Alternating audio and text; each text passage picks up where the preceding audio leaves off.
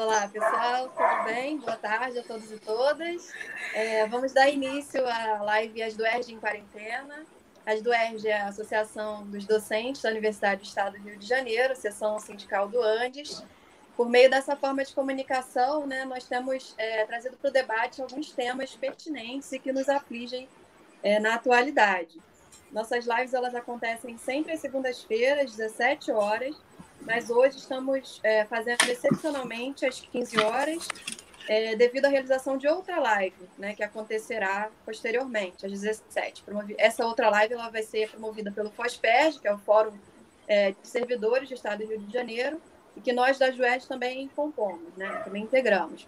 Então, essa live do FOSPERG ela será sobre a defesa do serviço público em tempos de Covid, e deixamos aqui o convite para que todos possam também assistir essa live após a nossa.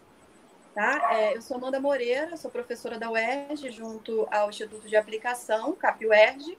É, eu sou diretora das do UERJ e vou fazer aqui a mediação dessa live, né, que tem como convidados a professora Renata Gama, que é de, também diretora das do UERJ, professora da Faculdade de Geologia, professora Ilana Linhares, que é do Instituto de Aplicação também, o CAP-UERJ, e Aníbia Vieira, que é professora da Faculdade de Educação da Baixada Fluminense, a FEBEF.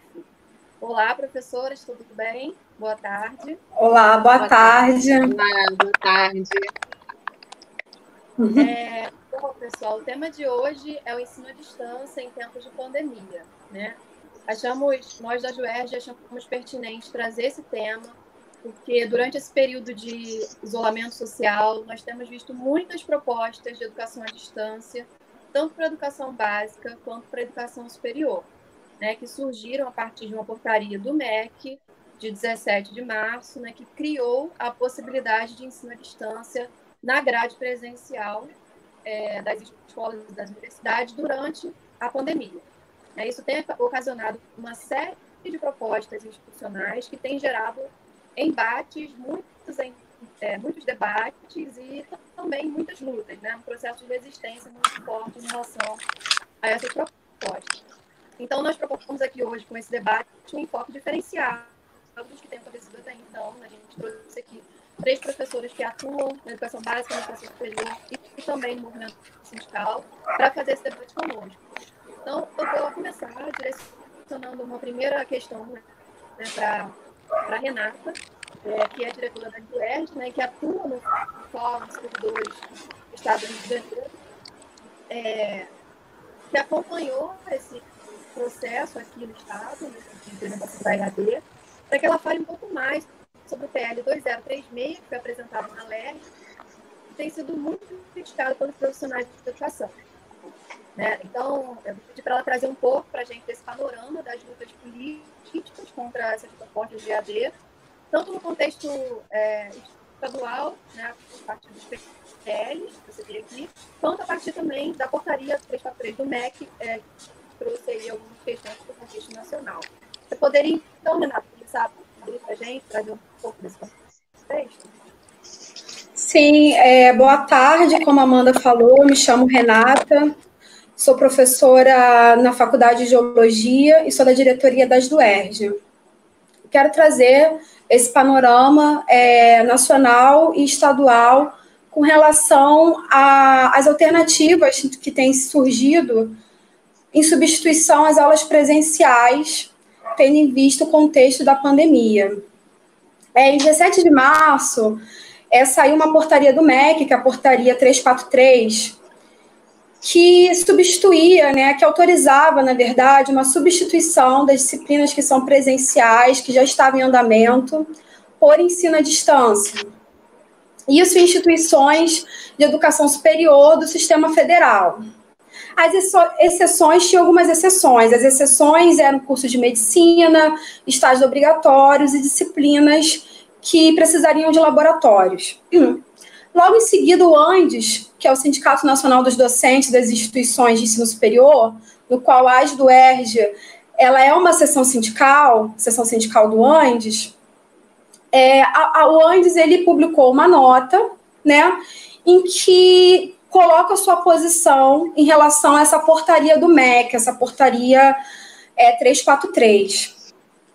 E a nota do Andes diz claramente que o governo desconsidera a sobrecarga que já existe é, e que está sendo intensificada tanto em cima dos docentes quanto dos discentes, que é esse processo de reestruturação da vida cotidiana durante o contexto da pandemia devido à quarentena. Então, o governo desconsidera isso, essa sobrecarga e intensificação que a gente está vivendo de reconfigurar nossas vidas. Também o governo desconsidera que aulas online é, é, exigem, tem a necessidade de ter inter, internet compatível e equipamentos de qualidade. E que, e que não é essa a realidade boa parte dos estudantes. Né? Boa parte dos estudantes hoje que compõem as universidades públicas não tem acesso a computadores ou a celulares com memória, por exemplo, internet é, com um bom pacote de dados estável para acessar conteúdo online.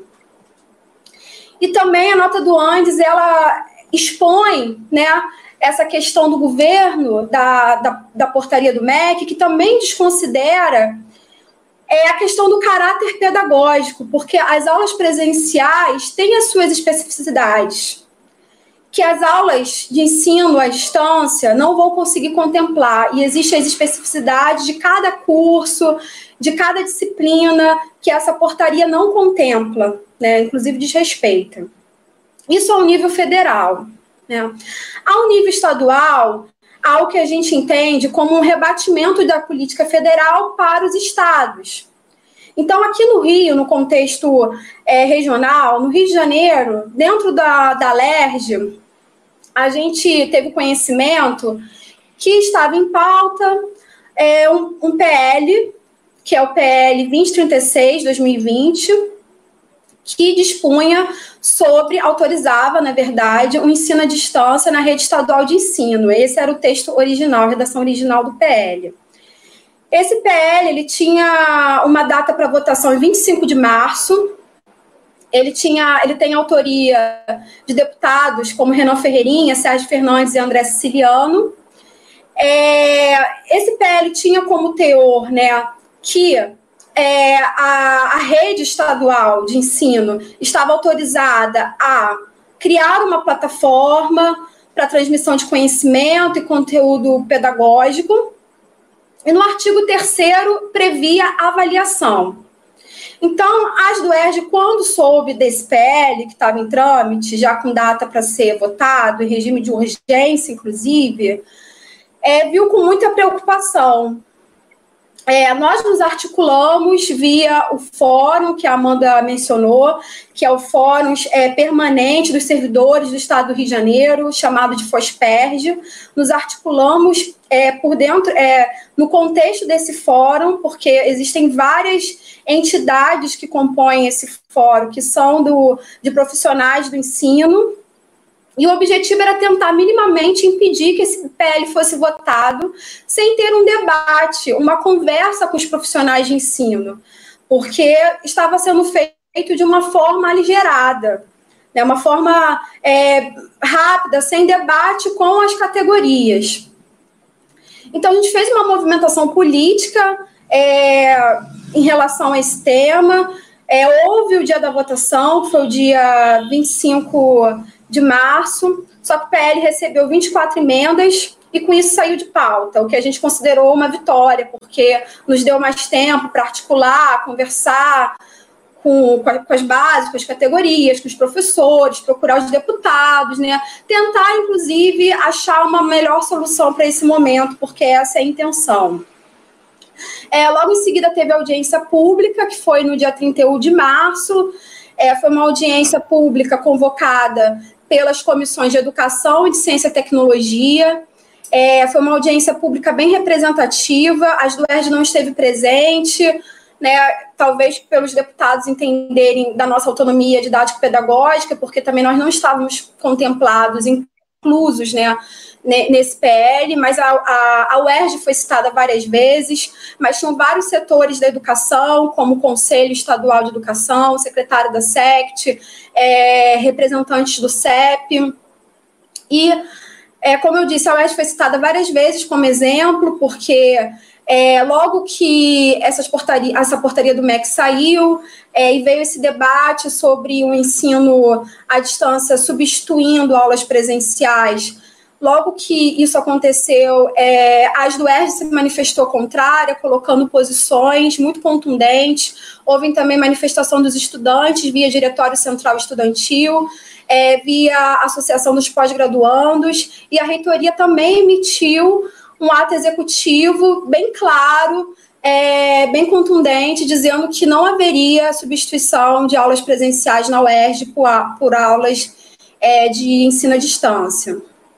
E durante essa audiência pública, é, nós nos preocupamos muito é, com a fala do secretário de Ciência e Tecnologia, Leonardo Rodrigues, que colocava que os estudantes que não tivessem condições de acessar as plataformas, as plataformas de eles receberiam CD ou material impresso, ou seja, eles estariam expostos a, ao, ao vírus, por exemplo, expostos ao Covid-19 toda a estratégia de isolamento né, e a própria lógica de substituir o ensino presencial para o ensino à distância está sendo quebrado se um aluno que não tem acesso a essas plataformas digitais necessitar encontrar com alguém ou necessitar, por exemplo, ir na escola para poder acessar um computador. Né? Então, a gente vê assim, uma certa incoerência, uma preocupação com as medidas, inclusive da OMS, de isolamento social. E a realidade de muitos alunos, muitos alunos da rede estadual, é, pública de ensino e da FITEC também não ter acesso a, a mídias, a tecnologias. Enfim, nessa questão da LERJ, é, nós estamos ainda na luta, a, o PL não entrou em pauta novamente, e esperamos né, e lutaremos para que nenhum PL passe na LERJ que venha, que tenha um objetivo, que venha substituir aulas presenciais por ensino à distância, que venha contabilizar letivos e que não tem e, e que, que tenha apenas um teor ao máximo, um teor de uma plataforma de estudos, que não tenha um teor avaliativo. Mas é, numa outra perspectiva, né, uma perspectiva regional, mais do setor executivo, o que nós vemos é que a SEDUC, a Secretaria de Educação, né, via o seu secretário é, Pedro Fernandes, ele tem avançado de uma forma bem, é, bem rápida com práticas e políticas de substituição de aulas presenciais por ensino à distância. E isso é muito preocupante. Ele faz isso sem nenhum diálogo, inclusive, ele não foi na audiência pública é, convocada pelas comissões de Educação, de Ciência e Tecnologia, ele não foi nessa audiência pública, seria muito importante se ele tivesse ido. É, ele avança pressionando diretores, é, publicando, inclusive, é, CIs a respeito disso, é, divulgando vídeos, lives, falando a respeito disso.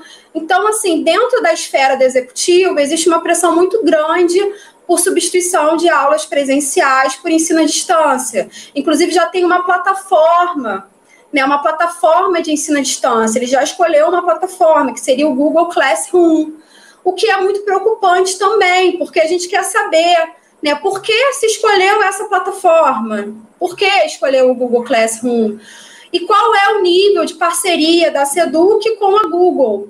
E quanto, tá, quanto está custando essa parceria?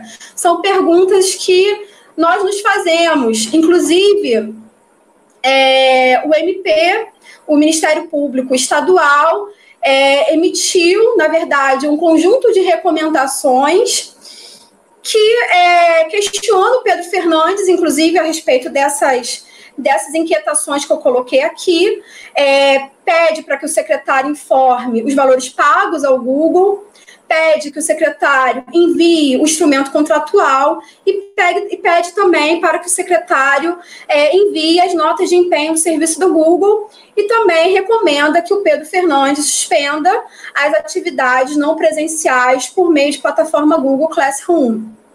Então, essa é uma luta muito grande, é, é muito importante a gente continuar acompanhando isso.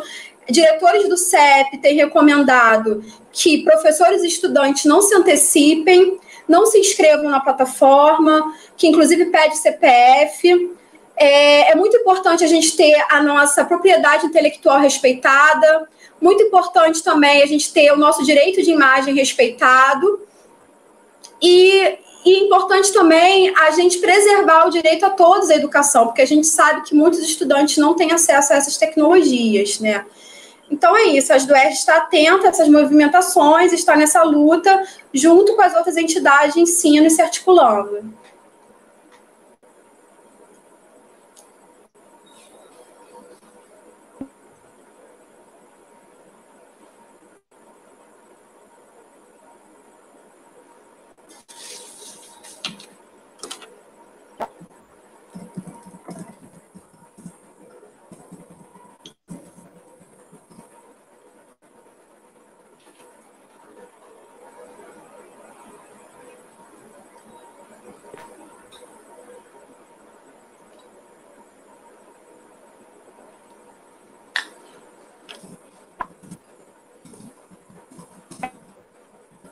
Desculpa, não estou ouvindo a Amanda.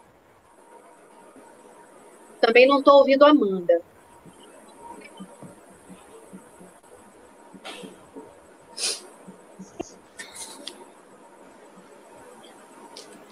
Amanda, Oi? eu não ouvi a sua pergunta. Eu não ouvi a pergunta da Amanda. Oi. Vocês estão me ouvindo? Sim. Fala, Amanda, por favor. Agora sim. Agora sim. Oi, vocês estão me ouvindo? Agora, Agora sim. sim. Estão me ouvindo? Sim. Renata está me ouvindo. Lívia? Estou ouvindo. Oi, vocês estão me ouvindo? Estou ouvindo, Amanda. Sim? Eu estou? Ah, Sim. Então, é, Lívia? Ok? Lívia? Ok, ok. Ótimo. Ok. Então, pessoal, é, como dentro dessa questão que a Renata traz, né, dessa análise que ela faz, né, desse panorama, as lutas aqui na rede estadual, é, e todo esse processo ali gerado de busca de implementação da EAD, aqui na rede estadual do Rio de Janeiro, principalmente, eu queria que, que, que a Nívia trouxesse um pouco para a gente, uma contribuição, visto que ela estuda essa questão da relação entre o setor privado e público, né, os interesses empresariais da educação pública, para que ela pudesse é, trazer um pouco dessa, dessa análise, né, de como que, que você vê, Nívia, é, essa postura do governo do Estado, né, e como que você enxerga esses interesses do setor privado, como a Renata bem colocou, dessa parceria com o Google Classroom, né, é um exemplo que a gente tem aí nesse momento, mas como que você vê essas parcerias aí no setor privado e mesmo nos organismos internacionais também, na Banco Mundial, é, a própria Unesco, o Unicef já vem se colocando também com interesses aí nesse momento no ensino à distância. E como que você vê esse processo? Fala um pouco para a gente. Então, boa tarde. Meu nome é Nívia Vieira, eu sou professora de História é, da Faculdade de Educação da Baixada Fluminense sou formada, sou doutora pela UFRJ e minha área de atuação é política educacional. Então, toda vez que eu penso política, é, eu entendo que a política não é tirada da cabeça do governador, né, do presidente, do governador. Existe um bloco que define é, e redefine a política educacional. Então, assim, esse bloco é composto por empresários, é composto por é, várias entidades da sociedade civil organizada e que disputam a política educacional. Pensando assim, eu fui atrás dos intelectuais que, que têm interesse imediato na implementação do ensino à distância. A primeira entidade que eu recorri foram é, as primeiras entidades que eu fui buscar foram as entidades que eu já conheço e que fazem várias parcerias com secretarias estaduais e municipais. Uma delas foi a Fundação Ayrton Senna. Nessa fundação, eu achei as pesquisas pelo Banco Mundial, pela Unicef e pela Unesco. É, vou usar aqui na minha fala o documento produzido pelo Banco Mundial para orientar os países da periferia do capitalismo na, nessa situação de pandemia do coronavírus. Esse documento foi produzido no dia 25 de março, desse ano, né? Então, um documento muito recente, bem fresco. E o nome do documento é Política Educacional na Pandemia do Covid-19. O que o Brasil pode aprender com o resto do mundo? O Banco Mundial é uma entidade que foi criada logo após a Segunda Guerra Mundial para reconstruir os países que foram devastado pela guerra. É, logo depois ele muda de função e começa a investir nos países é, da periferia do capitalismo, né? Os países da América Latina, os países da África, é, da Ásia, enfim. A ideia então era que é, esses países começassem e, num primeiro momento, o Banco Mundial investe é, em políticas voltadas para o saneamento básico, né? sempre para amenizar os efeitos da pobreza. A partir da década de 90, o banco passa a tirar como estratégia a, a política educacional. Na verdade, a ideia era é, investir nessa área, porque essa é uma área é, muito muito uh, frágil, né? Assim, o, o, capitalismo na década de 90 ele começa a sofrer uma série de críticas, né? Os movimentos antissistêmicos começam a crescer de uma tal maneira que o próprio banco começa a entender que a escola precisava ser um lugar de resistência, né, ao movimento anticapitalista.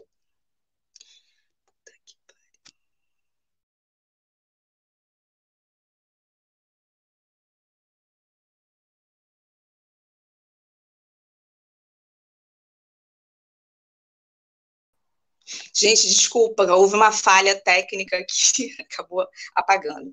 Mas vamos lá, depois dessa explicação que eu, acabo, que eu acabei de dar né, muito brevemente, né, é, o Banco Mundial ele passa a ser, o Banco Mundial passa a ser um grande difusor das diretrizes é, é, para a escola pública em, todo o mundo, né, em todo mundo periférico.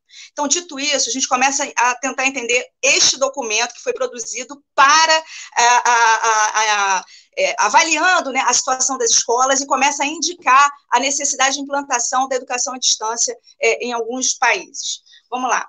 Esse documento, primeiro, reconhece que é, é ele ele está é, respeitando a orientação da OMS, então ele reconhece a necessidade de proteger os estudantes da, do Covid-19. Então, assim, no primeiro momento, ele até acha interessante que as escolas fiquem fechadas, mas ele aos poucos vai apontando a necessidade de se repensar o tempo do fechamento dessas escolas. Então, ele começa com um grande mapa, né, é, um mapa bem ilustrativo, inclusive, dizendo quais são os países que mantiveram as escolas fechadas, quais os países que tiveram é, escolas parcialmente fechadas e os países que, se, que decidiram não fechar escola nenhuma. Então, é, países, por exemplo, como a Suécia, mantiveram a linha de não fechar a escola nenhuma, declarando claramente que isso era um prejuízo, era muito custoso para a economia do país, então eles preferiam manter as escolas fechadas. E o Banco Mundial apresenta isso sem nenhuma crítica. É, países como a Finlândia optaram por fechar parcialmente as escolas, né? fecharam. É, todas as escolas, mas mantiveram a educação infantil e ensino fundamental para os pais que trabalham em serviços essenciais. Ah, os Estados Unidos fechou as escolas só da região periférica, né, das, das, áreas consideradas vulneráveis. O resto das escolas foram mantidas. É, França, Reino Unido, Brasil, esses países tiveram a postura de fechar todas as escolas. Mas o Banco Mundial deixa bem claro, numa linha, bem numa, numa, num parágrafo exclusivo para isso, que o Brasil tomou uma atitude conservadora de fechar todas as escolas. Então, assim, fica evidente nesse documento de que o fechamento das escolas é prejudicial à economia. Né? Ele fala assim, dos impactos socioeconômicos que o fechamento da escola gera na sociedade. E que impactos são esses? Né? A gente sabe que é, o neoliberalismo destruiu a rede de proteção social. Né? Então, assim, nós não temos é, uma política de assistência social para a população. E isso, o que, que acontece? A escola vira o centro assistência, da assistência social da nossa sociedade. Então, por exemplo, é, as crianças não utilizam a escola apenas para aprender a ler, escrever, a, enfim, a socializar os conhecimentos é, da humanidade. A escola tem um papel central na alimentação de muitas famílias. O fechamento das escolas significa fome para muitas famílias. Então, o Banco Mundial está ciente disso, né? Porque a escola foi tratada como este lugar de assistência social. Então, diante disso, a escola precisa se manter aberta para atender essa é, é, é, essa demanda da sociedade. Né? Aqui no Rio de Janeiro, a gente viu que, no primeiro momento, o prefeito Crivella, ele, é, quando ele começa a, a, entender a gravidade do assunto, entender a necessidade de fechar as escolas, ele fecha a escola, mas ele determina que o serviço de alimentação funcionaria. Então, a equipe que trabalha na cozinha, a equipe seria considerada também serviço essencial e a equipe teria que ir é, é, a escola para atender esses alunos que, né, porventura, chegassem à escola. É, depois ele mudou de, de, postura e a escola foi totalmente fechada. Mas isso é só um exemplo para a gente entender a importância da escola né, nesse contexto neoliberal e por que, que é tão importante esse debate de hoje, se fecha, se não fecha, é tão importante. Bom, é, o Banco Mundial entende que, é, além disso, além da merenda, esses alunos não podem é, correr o risco de, de, aumentarem o índice de evasão escolar, né, de evadirem da escola. Então, ainda tem essa preocupação. O fechamento por longo prazo pode, na visão do Banco Mundial, aumentar esse índice de evasão escolar e pode trazer sérios danos para a população. É, o que, que, eu acho disso? Né? Assim, o Banco Mundial vem sinalizando o seguinte: olha, nós temos que pensar em duas alternativas. Primeiro, pensar num limite é, para esse fechamento, né? No caso, ele está sinalizando que os Estados Unidos tomou uma, os Estados Unidos e a China, né, tomaram uma postura adequada porque fecharam por um tempo de três semanas o tempo de três semanas, e ele está dizendo, olha, esse é o tempo né, que a gente tem para o confinamento, mas a gente tem que avaliar isso de semana a semana. O Reino Unido, que ele considera uma postura exagerada, suspendeu o ano letivo. Não vai haver mais aula esse ano, porque o, o Reino Unido está entendendo que a epidemia está se agravando cada vez mais, que a gente ainda nem chegou ao pico de contaminação, e por isso o o, o, ano letivo não, não, não pode, a gente não pode continuar esse ano letivo. Está entendendo a gravidade do assunto? Bom, é, a outra é, questão levantada pelo banco é, visto que, se não for possível abrir essa escola agora, nós colocaremos, então, a opção, a modalidade de ensino à distância, implementaremos agora. Mas o próprio banco reconhece que no Brasil Há dificuldade é, em relação à infraestrutura, porque nós não temos tecnologia para isso, nossos alunos não têm acesso a computadores, tablets tal. E ele propõe, para um primeiro momento, é, soluções bastante, assim, digamos, é, frágeis, né? Distribuição de conteúdo por aplicativos, como celular, em celulares, é, enfim, nada, nada que a, a educação à distância é, construída de forma planejada, é, diria que seria razoável, né? Uma coisa assim bastante crítica, situação bastante crítica que ele está propondo. Só que para mim, gente, na boa, o problema não é esse. O problema não é que os nossos alunos não têm acesso. Aliás, é, mas não é só esse também aponta que o banco, e todas as falas que eu venho ouvido, né, que eu tenho visto sobre o assunto, também tocam na questão da má formação dos professores, que os professores não têm habilitação para isso, não têm qualificação para isso. Para mim, também não é essa a questão. Para mim, a, a questão é que a implementação do ensino à distância vai intensificar a entrada dos empresários na política educacional, na escola pública brasileira. Isso é um projeto que vem sendo construído a longo prazo, porque quando a gente tra trata da, da, dessa questão, né, se a gente começar a analisar essa questão a partir desse ponto, de que o professor não tem qualificação, vai ter um grupo de empresários que estão há muito tempo trabalhando com material é, pedagógico para educação à distância, é, trabalhando com essas plataformas, trabalhando com, com, com, tudo, com toda, com toda essa concepção que vai dizer assim: olha, se o governo ainda não tem, nós temos, está aqui o nosso pacote pedagógico.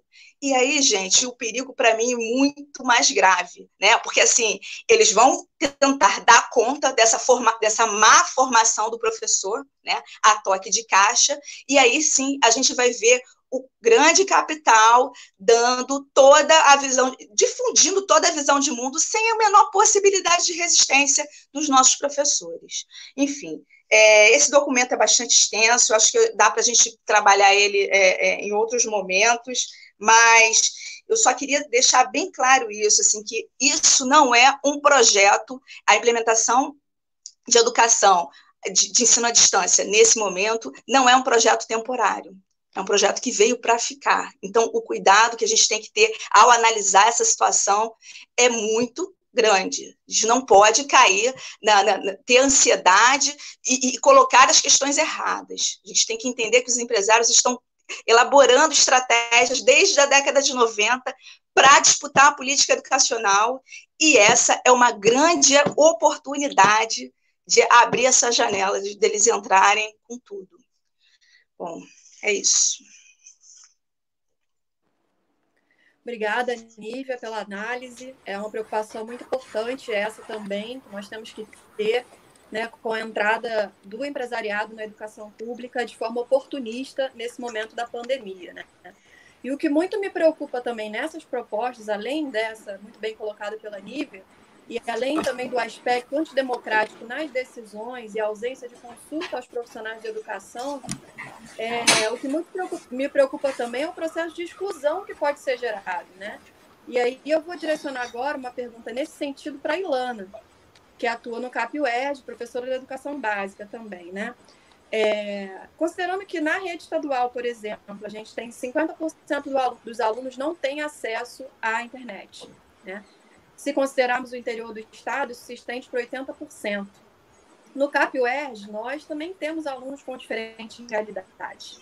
Né? Então, Ilana, você considera que essas propostas de ensino à distância, no momento como esse, elas poderiam reforçar o processo de exclusão educacional? Você que atua com educação básica, você considera que as crianças e adolescentes elas têm autonomia também para lidar com a EAD, com o ensino à distância? Fala um pouquinho para a gente sobre isso, por favor.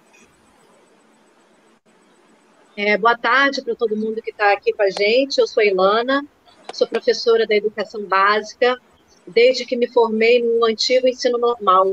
Né? Então, são muitos anos é, lidando com essa, com essa faixa, né, com esse segmento da educação, e é desse lugar que eu quero falar com vocês, que eu quero compartilhar alguns pensamentos e algumas sensações, na ideia de que esse movimento de compartilhamento possa fortalecer cada um de nós que está tendo que se reinventar e se reconstruir é, num momento como esse, né?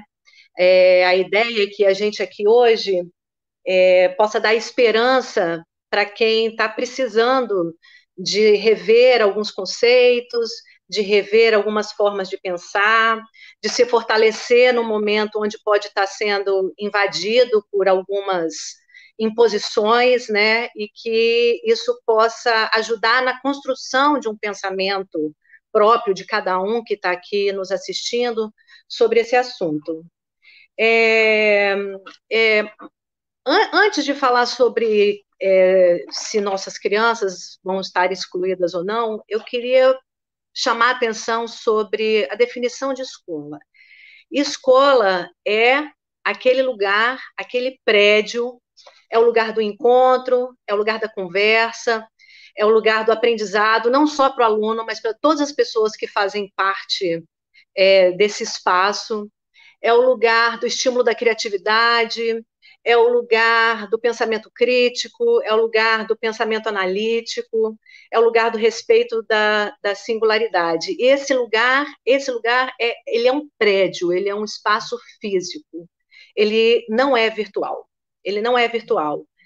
E quando a gente não está fazendo isso dentro da escola, dentro desse espaço físico, está tá, tá pedindo para fazer num outro lugar, está excluindo uma série de coisas, né? Está excluindo tanto as situações das crianças que não têm acesso tecnológico, está excluindo o professor que não está preparado para fazer é, a sua intervenção pedagógica desse modo, está excluindo as nossas crianças que necessitam de, de é, enfoques especiais nos seus processos de, de aprendizado, e está excluindo, sobretudo, é, a singularidade de todas as pessoas que fazem parte do processo educacional porque é preciso considerar cada um sujeito para poder entender de que forma eu vou querer compartilhar ou estimular algum conteúdo.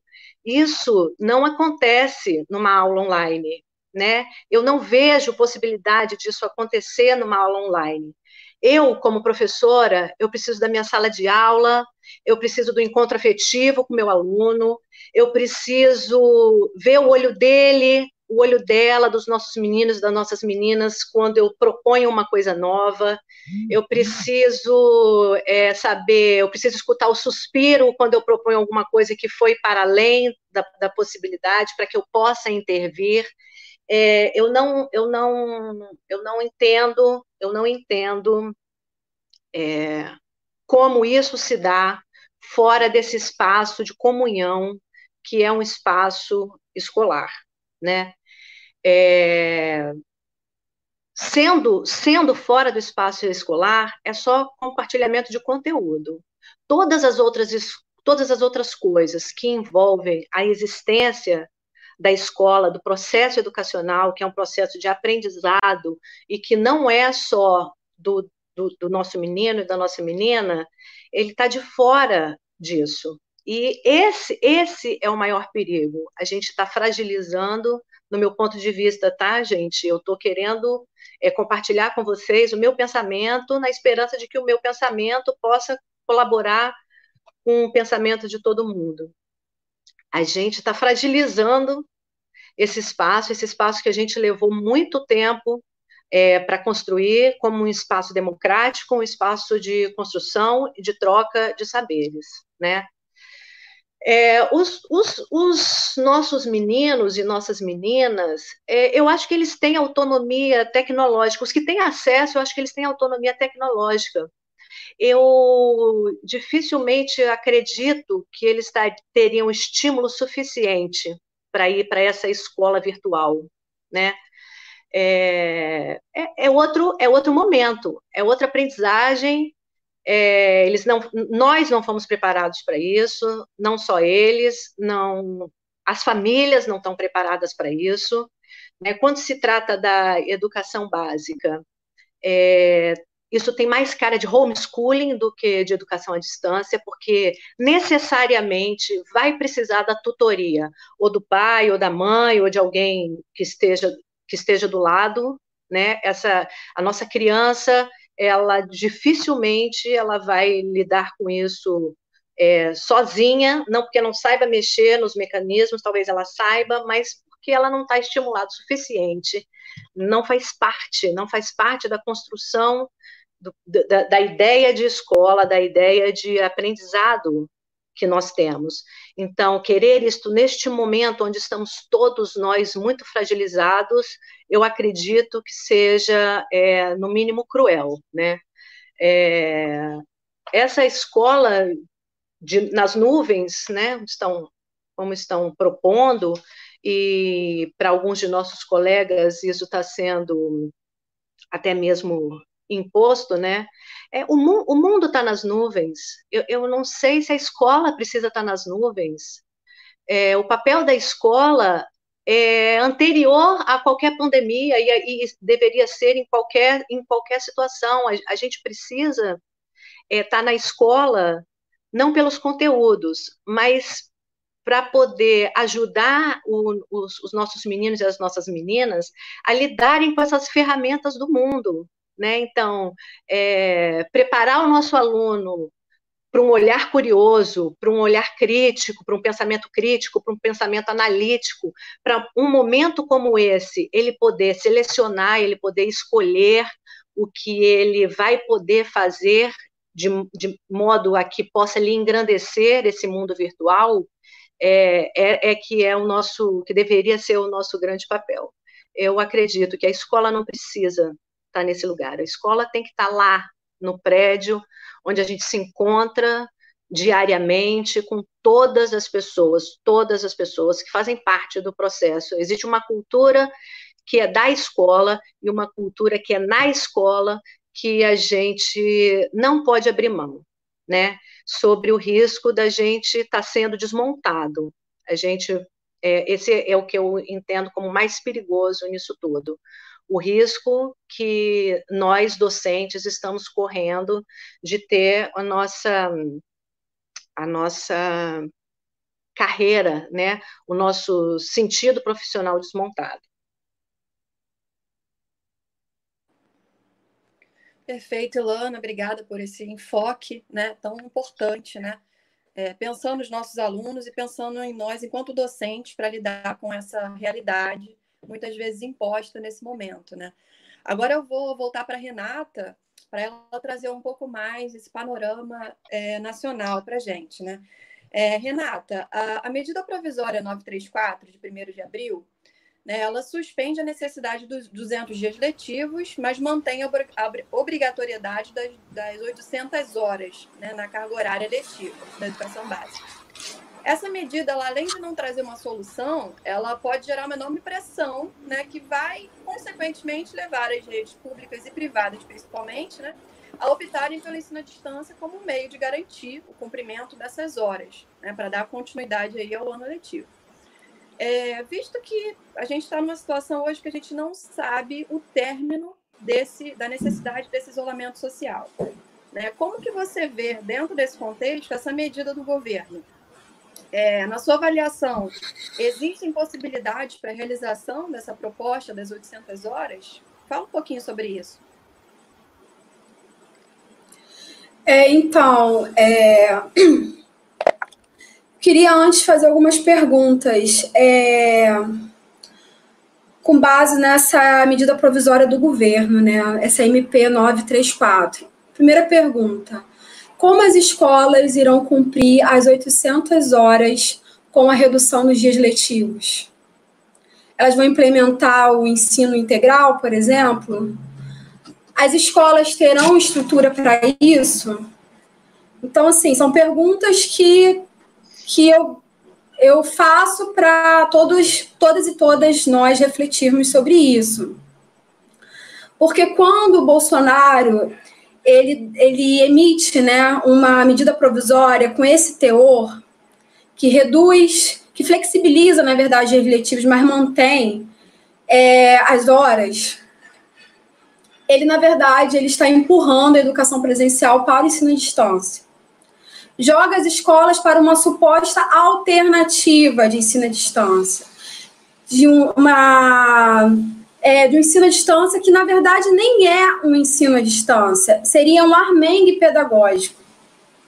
Porque a gente precisa entender que a maioria dos professores não são professores de ensino à distância. A maioria dos professores não estão preparados para dar aula ensino à distância. A maioria dos professores não tem estrutura não tem. É, suas aulas estão planejadas para ensino presencial, não é para ensino à distância.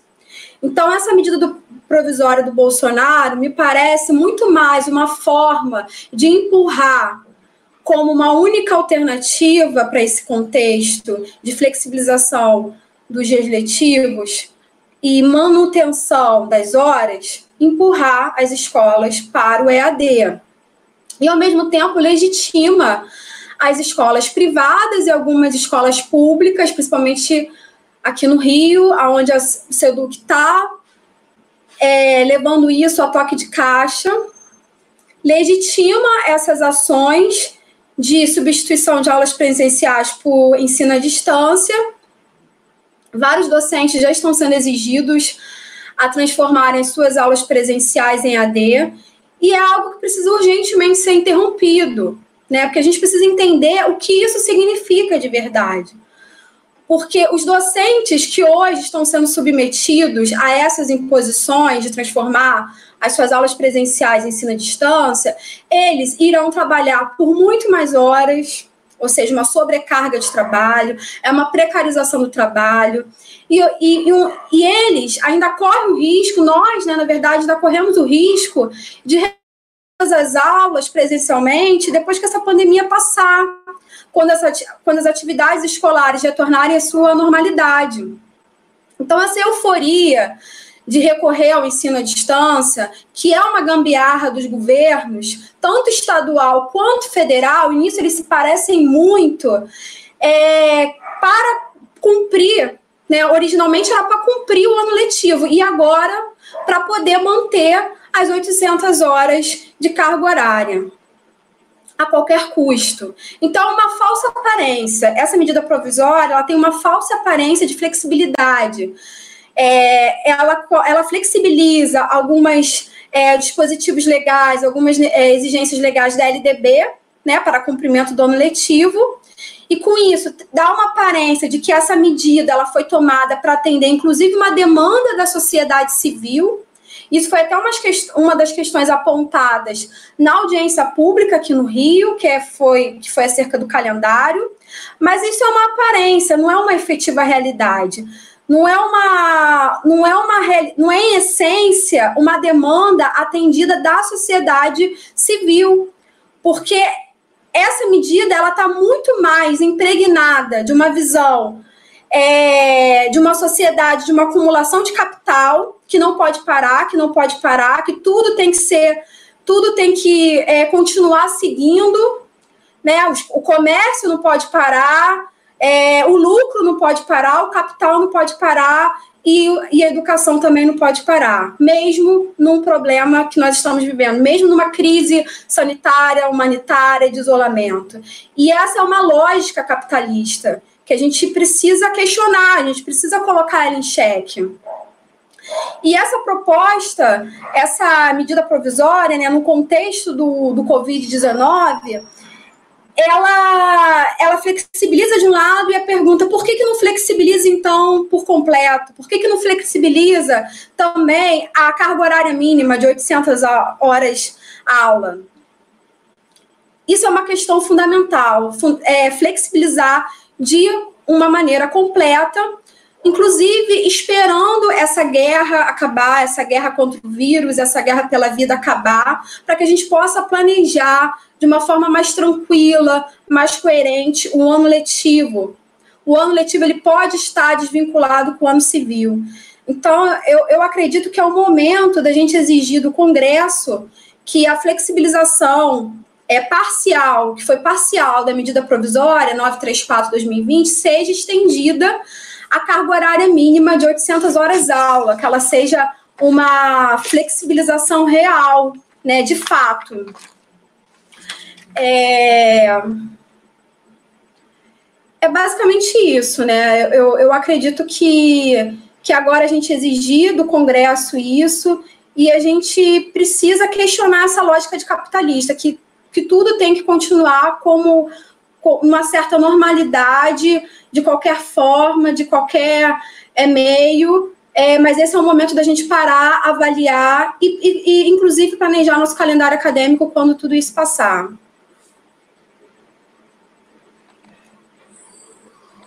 Perfeito, Renata, obrigada pela sua contribuição. Vou voltar para a Nívia agora, fazer uma pergunta para ela. Né? Nívia, a gente sabe que a educação à distância ela não pode ser feita, falando aqui de educação à distância, modalidade enquanto ensino, né?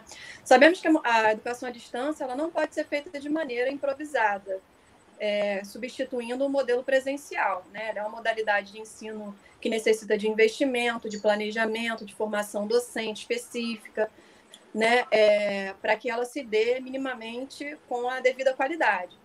No entanto, as instituições educacionais fechadas nesse período de pandemia é, têm ocorrido várias iniciativas nesse sentido, né, para oferecimento de algum tipo improvisado de, de EAD. E nas universidades privadas, nas universidades e nas faculdades privadas, isso tem se dado de maneira instantânea, né, como oferta barateada, que é algo que eles já fazem é, como de costume. Estão intensificando um processo que já existe. É, para principalmente para justificar o, o, o, pagamento das mensalidades. Né? Então, é, considerando esse cenário nas privadas, se a gente for pensar nas públicas, o cenário é bem mais complexo do que esse, né? Então, eu queria que você falasse um pouco mais a respeito disso, né? Você que estuda os interesses privatistas na educação pública, né? O que, que você poderia nos dizer sobre essa questão? Né? De que forma esse processo ele se coloca como uma ameaça à universidade pública nesse momento? Visto que a gente já falou aqui um pouco da educação básica, então eu queria que você falasse um pouco mais das ameaças à universidade pública nesse momento. É, bom, Amanda, é, eu estou usando esse documento do Banco Mundial como referência e ele fala, neste momento, para a escola básica, para a educação básica, mas a gente sabe que a educação básica é um laboratório, é o lugar da experiência, e isso vai se ampliar também para a universidade. Agora, para mim, a grande questão é o que parece ser um arremedo né, uma, um devaneio dos, é, do, do, presidente lá, do secretário de Educação do Rio de Janeiro, querer fazer uma parceria com uma grande empresa para implementar toque de caixa, a educação à distância de forma precária, isso parece um devaneio, mas não é, isso é um projeto. Então, é, é nessa tecla que eu quero insistir. É uma orientação do Banco Mundial, como eu disse a vocês aqui no início da nossa fala, o Banco Mundial, há muito tempo, ele vem definindo a política educacional. Ele é o Ministério da Educação do mundo periférico, do da periferia do capitalismo. Então, assim, o que o Banco Mundial fala vai ser é, é, é, é são as diretrizes que vão ser seguidas pelos países é, da periferia do capitalismo, né, os países dependentes e seguido não de maneira imediata, né? Tem aqui os mediadores, aqui as fundações, a Fundação Roberto Marinho, Fundação Ayrton Senna, é, a Fundação Lehman, né? O SEMPEC, Fundação Itaú Social, são organizações que estão prontas para assessorar os governos municipais, os governos estaduais, se a educação à distância for implementada em larga escala. Então, assim, é, essa ideia de que nós não estamos preparados, nossos professores também não estão preparados, isso também facilita a entrada dessas organizações que vão dizer: olha, se vocês não estão preparados, nós estamos. Seguindo aqui, é, ainda no documento, que eu acho que esse documento a gente tem que olhar é, com muito cuidado, porque é, a gente vai se deparar com muitas questões que estão colocadas aqui nesse documento. Então, por isso eu vou retornar ele nesse a ele nesse momento. Bom, é, no primeiro momento, o documento diz que se é, é, é, o coronavírus continuar, né, se as escolas continuarem fechadas por muito tempo, há necessidade da escola virar um centro de combate do coronavírus. Então, a escola pode voltar, pode ser considerada é, um lugar é, para ser construído, por exemplo, um hospital. Né? Ele, ele, aponta que em lugares onde tem dificuldade de acesso da população aos hospitais, a escola pode se tornar um centro de atendimento médico e os professores podem vir atuar junto à equipe médica para a amenização desse problema. Então, isso a gente também vai enfrentar né? A gente ainda está no início da, da, dessa epidemia, dessa pandemia. A gente pode vir a ser chamado a atuar junto às equipes médicas né, no momento mais grave da pandemia. Então, a gente tem que estar bem atento, porque, como eu disse a vocês, assim, a, é, as diretrizes definidas difundidas, melhor dizendo, pelo Banco Mundial, acabam sendo aplicadas né, pelo Ministério da Educação. E a gente tem que estar muito atento a isso. Bom, é, para além disso, né, da escola virar esse grande centro médico, quando ele fala da, da, da implementação à distância, ele começa a dizer que é, empresas serão chamadas, né? não, ele não fala exatamente das empresas, mas ele fala é, na necessidade de seleção de conteúdos pedagógicos, e aí é outro problema, quem é que vai definir os conteúdos pedagógicos que serão dados durante esse período, né? É preciso criar espaços listas de recursos online, né, que serão utilizados no processo de aprendizagem. É, os governos terão que procurar curadoria de conteúdos para os docentes e alunos, levando em consideração a adequação do nível de cada conhecimento. Os governos deverão é, promover a infraestrutura necessária, e aqui que eu estou dizendo que é o problema. Pode não ter no momento a infraestrutura necessária, mas terá sempre os empresários que vão, nesse momento, se oferecer para criar essa estrutura necessária à, à implementação da educação à distância. Bom, é, também deverá se utilizar, né, nesse processo, utilizar das mídias, rádio, TV, desenvolver websites, disponibilizar. Olha isso, gente, como esse projeto é um projeto de longo prazo tem um ponto que ele fala que o governo deverá disponibilizar pontos de acesso à internet em locais públicos, praças, parques e escolas. Bom, se nós estamos numa medida de isolamento social, de confinamento, né, os alunos estão nas suas casas, como pode o banco sugerir que o governo disponibilize pontos de acesso à internet em lugares que hoje estão fechados? Então, aqui a gente já vê um grande indício de que é um projeto que vai ficar pós-pandemia. Para os docentes, o banco cria a, a, seguinte situação: criação de grupos pedagógicos em aplicativos criação de um canal de contato direto com o professor para que estes possam fazer perguntas sobre as suas aulas, identificação de docentes chaves que irão ajudar os outros, né, na, de, enfim, na implementação do projeto, estabelecimento de atividades de monitoramento, engajamento dos pais, produção de materiais de ensino e etc. e tal. Bom, apoio psicológico também, eles oferecem aqui tudo nesse pacotão. O que eu quero dizer é que já tem um projeto para isso, né? E esse documento é de 25 de março. No dia 30 de março, a Fundação Roberto Marinho publicou no jornal O Globo né, todas as suas iniciativas, todas as ações que ela vem desenvolvendo para operar durante é, o período de pandemia. E aí ela já vai, diz que mexeu no, na programação do canal Futura, no, na orientação aqui do documento já dizia isso. Olha, a mídia, a TV, a rádio, todo mundo vai ser utilizado para assessorar né, a, a educação à distância, aprendizagem na educação, na educação à distância.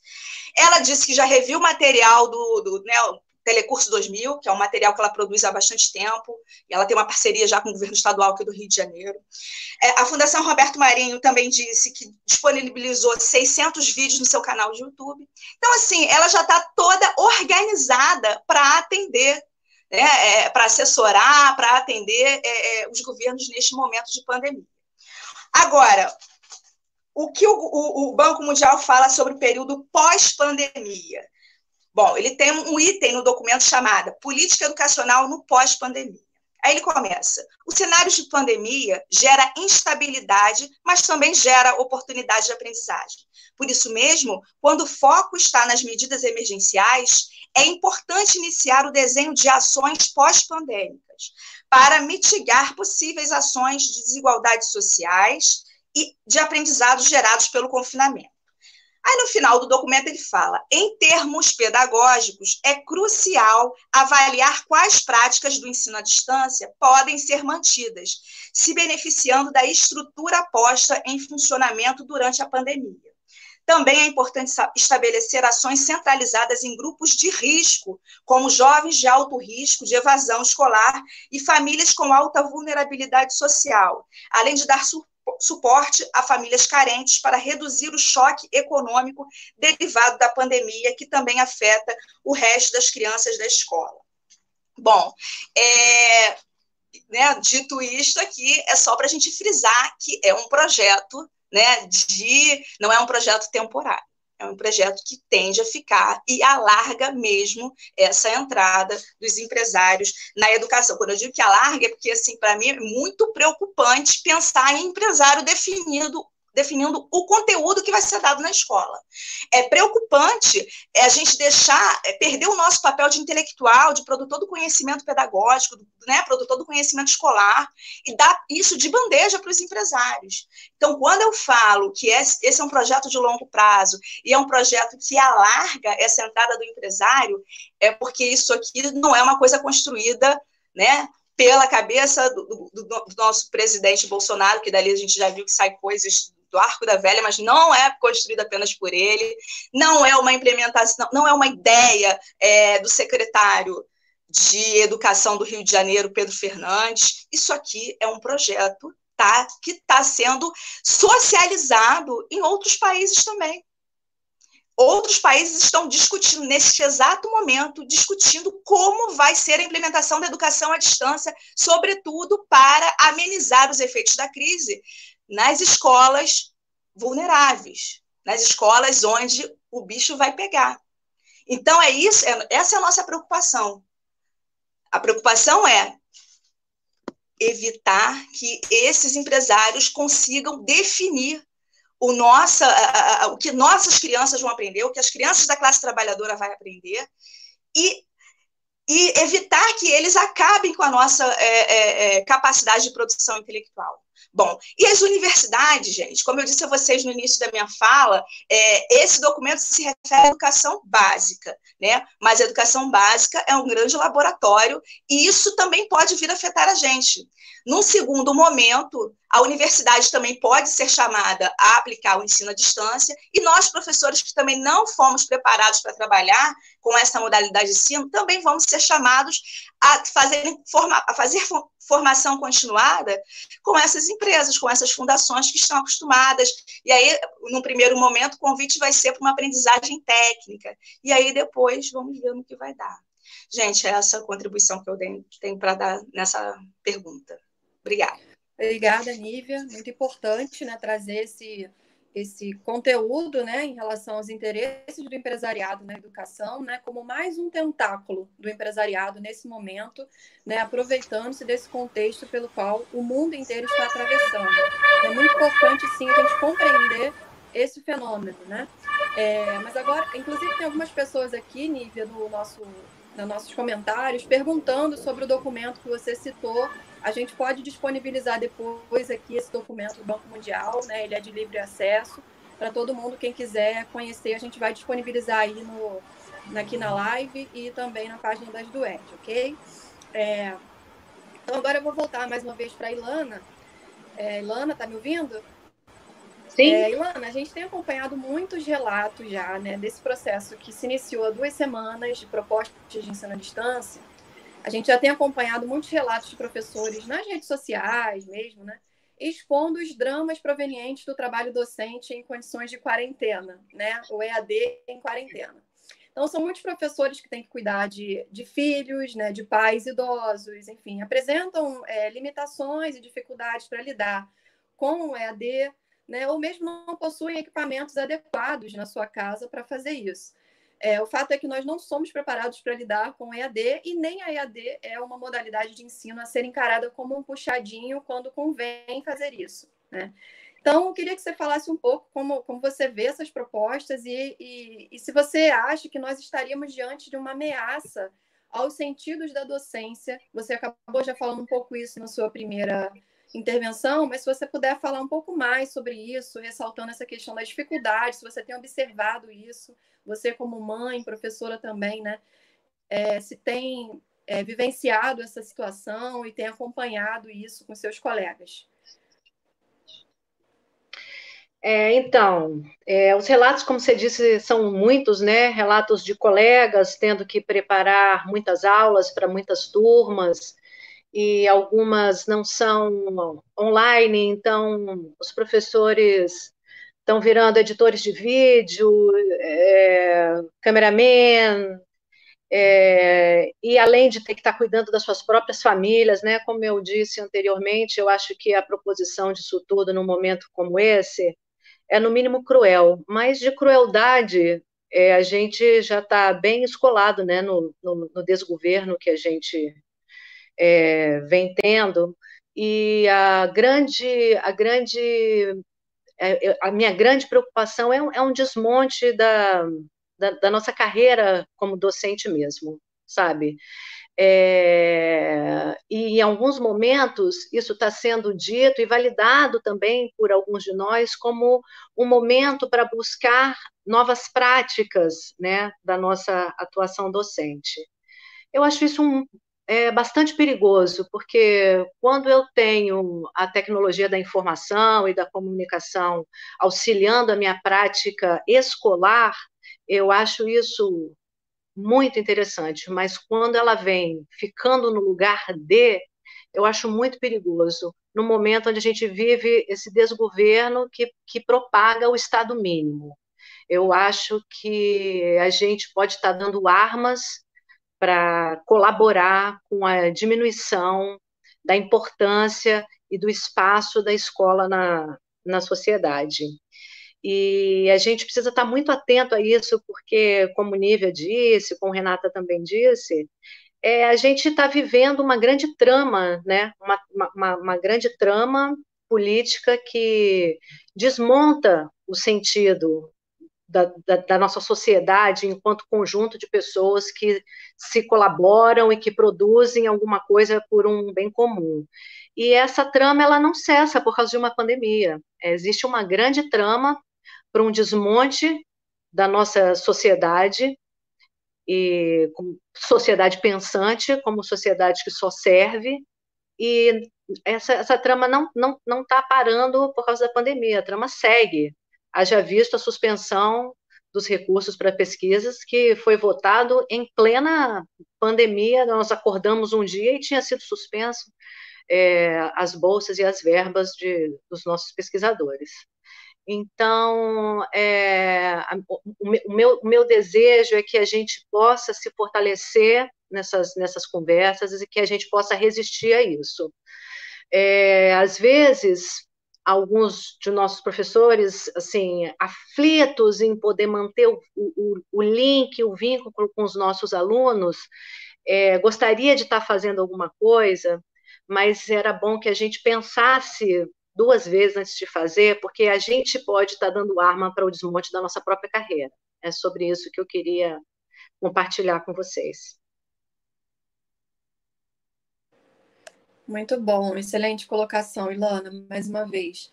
É, lembrando que quem entrou depois aqui na nossa live, né, quem entrou depois do início, estamos aqui na live As do ERG em Quarentena, eu sou Amanda Moreira, estamos com três professoras também da UERJ, é, que estão debatendo o ensino à distância em tempos de pandemia. É, nesse momento, abriria para algumas questões, mas só tivemos comentários aqui, a gente não teve nenhuma questão diretamente, acho que que tiveram aqui, eu já dei o retorno, né? Então, a gente vai finalizando nesse momento para o término do nosso debate, né? Já passamos também de uma hora aí. Então, para finalizar, eu vou pedir para vocês é, fazerem uma, uma consideração, né? De como que vocês veem o papel das entidades, dos sindicatos, e dos professores em geral nesse momento de pandemia. Né? Qual que deve ser a nossa posição nesse momento, diante de tudo isso? É, e que vocês colocassem nessas considerações finais já algo a título de síntese aí para essa nossa live, para esse nosso debate, que foi muito bom.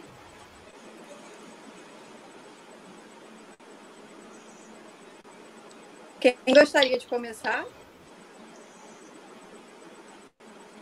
Posso começar? É,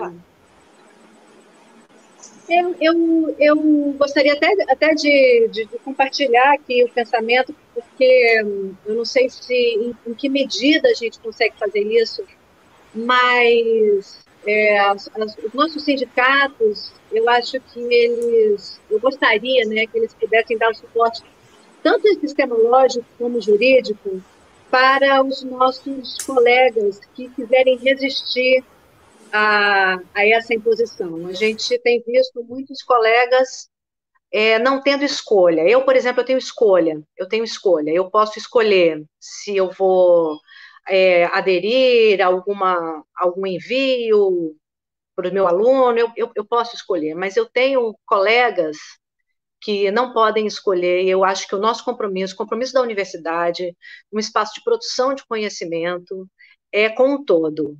Então, eu gostaria que a gente pudesse oferecer um maior apoio, tanto epistemológico, né, uma, a, a, compartilhamento do, do, documento que Nívia trouxe, das coisas que, que dos relatos é, jurídicos de, das leis que Renata faz e o apoio jurídico para dar suporte ao nosso professor que nesse momento quiser resistir a tamanha crueldade para eles terem que fazer o que eles estão tendo que fazer no momento onde tem que cuidar das suas saúdes, das suas famílias, dos seus, das suas pessoas queridas e se preocupar com a vida da humanidade como um todo, que é essa nossa grande preocupação, né? Nossa preocupação hoje é com a humanidade, né? E eu gostaria de agradecer o convite e me colocar à disposição para sempre que for necessário, sempre que vocês acharem que eu posso contribuir com alguma outra conversa. Boa tarde a todos e obrigada. Obrigada, Ilana. Nívia e Renata, vocês gostariam de trazer alguma coisa? Alguma consideração final? Posso falar? Tá meu Então, é, gente, assim, é muito difícil para a gente agora, é, a gente está acostumado a se manifestar nas ruas, né? A gente paralisar tal, mas é o que temos é, para fazer hoje, né? A mobilização hoje por hora não pode ser nas ruas, mas nós devemos nos opor de todas as formas a esse projeto que é um projeto de desmonte da escola pública. É um projeto que ele está utilizando esse argumento perverso de ocupar a mente das nossas crianças, dos nossos jovens, de garantir a permanência deles nas escolas, mas é um projeto que intensifica muito a precarização do trabalho trabalho docente. Então, a gente não pode perder esse de vista, não pode é, abrir mão de nosso papel de intelectual, produtor do conhecimento. Então, eu acho que assim, a resistência agora vai ser em se negar a fazer né, esse projeto. E o sindicato, como a Ilona falou, vai ter esse papel de apoio jurídico, de mobilização da categoria. Né? Eu acho que isso que a gente está fazendo hoje é um trabalho super importante de esclarecimento, de divulgação, né, de que isso é um projeto é, permanente, isso a gente tem que fazer mais debates como esse. E a categoria precisa entender que a gente tem que barrar esse projeto agora, antes que ele comece, antes que ele seja implementado de fato. É, também gostaria de agradecer o convite. É, foi muito bom estar aqui socializar com as companheiras aqui a, a, as nossas reflexões sobre esse assunto. Acho que devemos fazer mais trabalhos como esse, também me coloco à disposição né, para discutir outros temas, se for necessário. Enfim, muito obrigada a todas, forte abraço, boa tarde.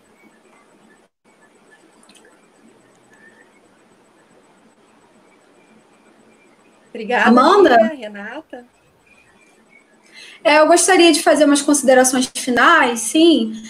É muito importante as colocações da professora Ilana é, e também da professora Nívia. É muito perigoso esse momento, né? Os momentos de crise sempre são momentos muito perigosos. São momentos onde uma série de medidas oportunistas de retirada de direitos podem é, avançar nos governos, até a ascensão de governos mais autoritários podem ocorrer em momentos de crise, então é importante a gente ficar bem atento a isso tudo, acompanhar os avanços e sempre na resistência lutando, não só resistir, mas também avançar e lutar. É, tudo que a Nívia colocou é muito perigoso, esse oportunismo né, de implementar um ensino à distância. O que vem por trás disso, né, ela traz essa perspectiva. A gente vê uma perspectiva local, nacional, regional, mas é importante a gente ter essa perspectiva global do grande capital e que realmente está tudo interligado, tudo emaranhado, dentro de um grande emaranhado. É, e, e, assim, numa perspectiva mesmo de sindicato, né, numa luta, é, e nessa relação com os governos, né, os governos falam muito no momento de fazer sacrifícios. E eles utilizam, inclusive, isso de uma forma muito ardilosa, né? Para os professores, né? Momento de fazer sacrifícios, de abrir mão. E, e assim, eu acho que é o momento deles fazerem sacrifício, né? Fazerem um sacrifício de não agora para o grande capital, não agora para os lucros, né? não, não seremos nós que faremos esse sacrifício que vai vai implicar a nós uma precarização do trabalho, que vai implicar uma retirada de direitos, né? Uma plataforma de estudo, uma plataforma de ensino à distância, né? Uma plataforma que significa nem o ensino à distância na realidade, mas sim um processo de descolarização. Não agora, né? Nós precisamos barrar ao máximo isso. É o momento da gente negar qualquer alternativa de ensino que cumpra é, uma proposta de substituição de ensino presencial, que venha substituir ensino presencial, que tenha o objetivo de contagem de horas letivas. Né? O, que, o que a sociedade precisa no momento é garantir o isolamento, é superar essa pandemia, é a gente lutar para que nossos familiares lutar pela vida, quantos professores, quantos estudantes ao longo desse processo vão ter os seus entes adoecendo e morrendo. É o momento da gente cuidar disso, é o momento de a gente ver esse aspecto, esse aspecto humano, e isso também é aprendizagem. Isso também compõe aprendizagem e ensino. Né? O, o aprendizado não é uma mera passagem de conteúdo, né? o conteudismo, né? enciclopedismo, não é isso. O aprendizado é algo muito maior. E quando eles propõem isso para a gente, essa, essa plataforma de ensino à distância, algo, algo feito também a toque de caixa e que tem um propósito maior, sim, como a Nívia bem colocou, tem, nós temos consciência disso, que tem né, esse propósito maior, é, eles retiram, esvaziam totalmente o papel da escola, que foi o que a Lana colocou, o papel da escola como, como ente é, é um caráter, esse caráter socializante da escola, né? Não atenta que ensinar não é transferir conhecimento, mas criar as possibilidades para a sua produção ou a sua construção, como diz Paulo Freire, né? Então, assim, é um amplo é um amplo debate. A gente tem um debate no ensino à distância, que é um debate que já vem sendo feito há muito tempo. E nesse momento, né, o que a gente está combatendo de uma forma, digamos, imediata é a implementação do que eles chamam de um ensino à distância, que na verdade nem ensino à distância é, como eu disse, um processo de descolarização, nem isso é, ignorando completamente as condições materiais dos alunos. Né? Se hoje a gente já vive uma condição desigual é, de ensino, de educação, isso vai se acentuar e vai se agravar ainda mais. É importante a gente negar qualquer proposta nesse sentido. E, e, são alternativas oportunistas, de fato, né, que, que visam se aproveitar desse momento de crise para implementar algo que está dentro de um contexto maior, político maior.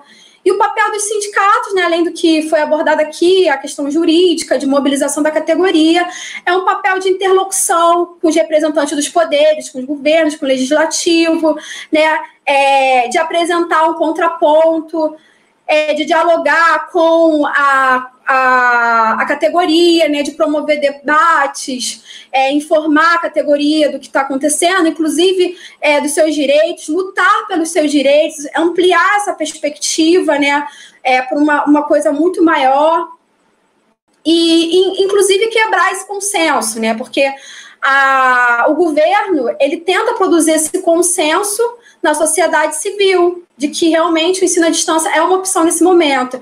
E os sindicatos, as organizações representativas, as entidades, elas têm esse papel de apresentar o contraponto, né? mostrar as contradições né? e, e quebrar esse, esse, esse consenso né, que, que de fato seria muito benéfico para o governo se houver o consenso, ele pode passar tudo o que ele quiser tranquilamente. Mas a gente está aqui para debater, para discutir e, e para lutar pelos nossos direitos é, até o último minuto, até o fim. Muito obrigada, Renata. Agradeço vocês três pela ótima contribuição que vocês deram para esse debate. Professora Renata Gama, professora Ilana Linhares, a professora Nívia. Muito obrigada. Acho que a proposta dessa live foi trazer essas questões de diferentes olhares né, para essa reflexão a respeito do ensino à distância nos tempos de pandemia. É, reforçamos aqui a necessidade do isolamento social nesse momento, né, da sensibilidade para enxergar diferentes realidades de professores e alunos e as questões subjetivas que estão presentes nesse momento, né, que é um momento novo para todos. Então, a gente precisa ter muita sensibilidade para encarar da forma correta. Né, que a gente possa, enquanto professor, pensar em iniciativas possíveis, sim, mas dedicar a nossa energia para produzir conhecimento, para observar a realidade social que a gente está inserido, para participar ativamente de ações solidárias necessárias e conectadas com essa crise, que é fundamental.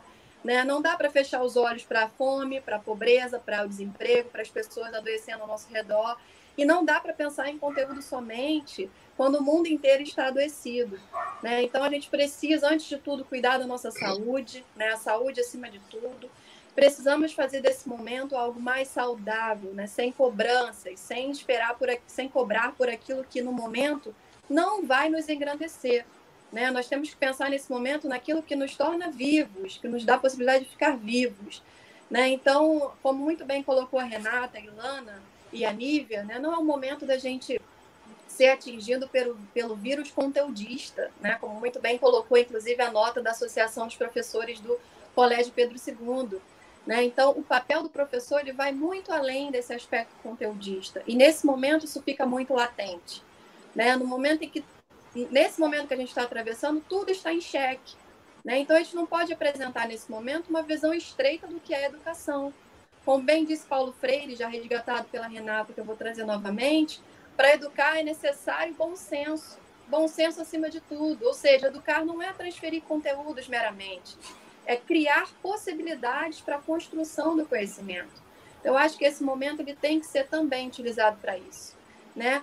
Mais uma vez, obrigada. Agradeço a todos e todas que participaram aqui, do, interagiram.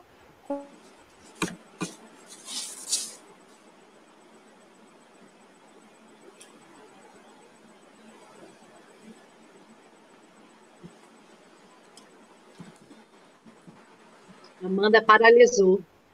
Bem na hora que ela ia fechar. E a gente? É, ela está voltando. Ela está voltando, vamos É. Voltou. Pronto, só para encerrar mesmo agora, né? A internet está instável. Para mais uma vez, né? Para a gente pensar essa questão do oferecimento do ensino à distância com essa internet que a gente tem aqui no Brasil, né? Enfim, gente, muito obrigada antes que eu caia de novo.